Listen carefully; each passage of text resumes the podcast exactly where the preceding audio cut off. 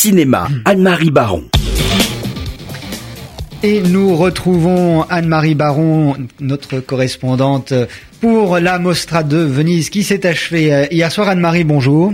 Bonjour Jonathan. Alors la 74e Mostra, le euh, Festival international du cinéma euh, italien, s'est achevé hier. Quelle conclusion tirez-vous de, de cette cuvée 2016 C'était 2017, très, pardon. bonne cuvée. Vraiment, cette 74e édition était magnifique. On a vu que des bons films. Euh, c'était c'était formidable. D'où la curiosité que, que nous inspire le palmarès, évidemment. Alors on va parler du palmarès. Est-ce que le, le palmarès, Anne-Marie, est toujours en, en lien avec euh, le, les, les, membres du jury, la composition d'un jury de festival? Oui, alors il y a deux sortes de jurys dans les grands festivals. Il y a ceux qui s'attachent uniquement à la qualité des films et ceux qui se sentent investis d'une mission politique et entendent lancer un message. Alors ce jury-ci présidé par la comédienne américaine Annette Bening, a visiblement délivré un palmarès engagé, bien pensant et politiquement correct, qui ignore délibérément les États-Unis et les grands réalisateurs européens pour récompenser les cinémas des pays défavorisés, pour récompenser aussi les très jeunes. Alors justement, effectivement, le Lion d'Or a été euh, cette année euh, décerné à un réalisateur mexicain. C'est ça, et à Guillermo del Toro qui a reçu le Lion d'Or du meilleur film pour The Shape of Water, un conte fantastique qui raconte l'histoire d'amour entre une muette rêveuse et une étrange créature amphibienne conçue selon le réalisateur comme une antidote contre la peur et le cynisme. Donc déjà un message, premier message. Euh, le lion d'argent est allé à Foxtrot. Le lion de la meilleure mise en scène a récompensé jusqu'à la garde du français Xavier Legrand sorte de thriller conjugal sur un divorce conflictuel avec un enfant en otage. Ce film français a aussi obtenu le prix Lion du futur pour une première œuvre. C'est d'autant plus étrange que Xavier Legrand est surtout un acteur qu'on a vu au théâtre de la tempête dans la pièce adaptée de Tolstoï, Anna Karenine.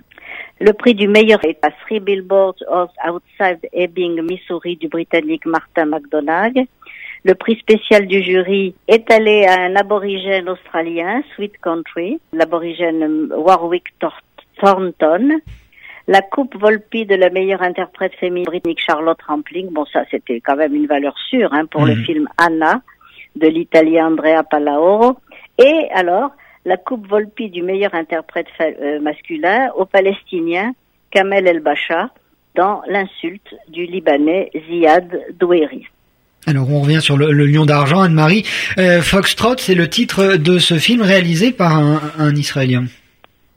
Alors Samuel Maoz, il faut le dire, avait déjà obtenu le Lion d'or il y a huit ans. Hein, donc c'est pas n'importe qui.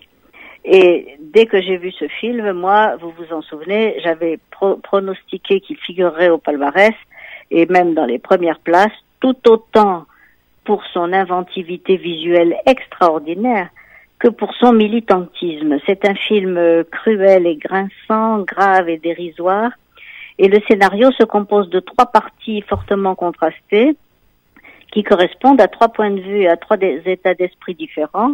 Le désespoir d'un couple à qui un soldat vient annoncer la mort de son fils tombé au combat.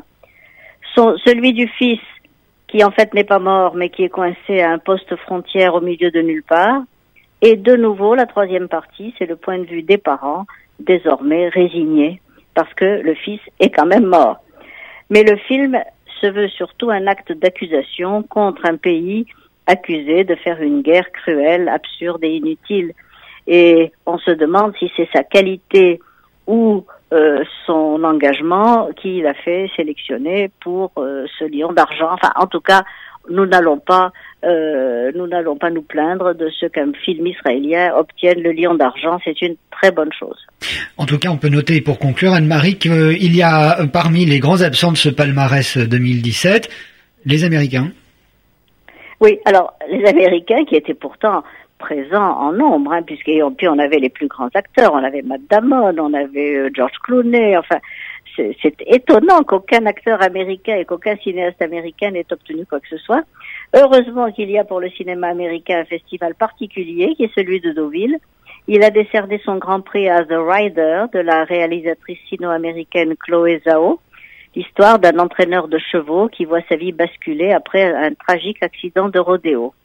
Le prix du jury, lui, est attribué conjointement à Ghost Story de David Lowery et surtout, alors là voilà qui nous intéresse tout particulièrement, à Brooklyn Yiddish de Joshua Weinstein qui doit sortir le 25 octobre en France et dont je vous parlerai longuement parce que c'est le premier film tout en yiddish depuis 70 ans, c'est-à-dire depuis le D-Book de Mikhail Wajinski de 1937. C'est donc un événement absolument euh, considérable.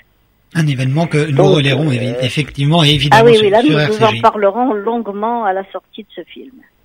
Eh bien, merci Anne-Marie Baron pour euh, ce euh, débrief du 74e Festival de Venise et du Festival du film américain de Deauville qui s'est achevé également le week-end dernier. On vous retrouve dans vos chroniques habituelles, c'est-à-dire dès mercredi prochain. Bonne journée à vous Anne-Marie.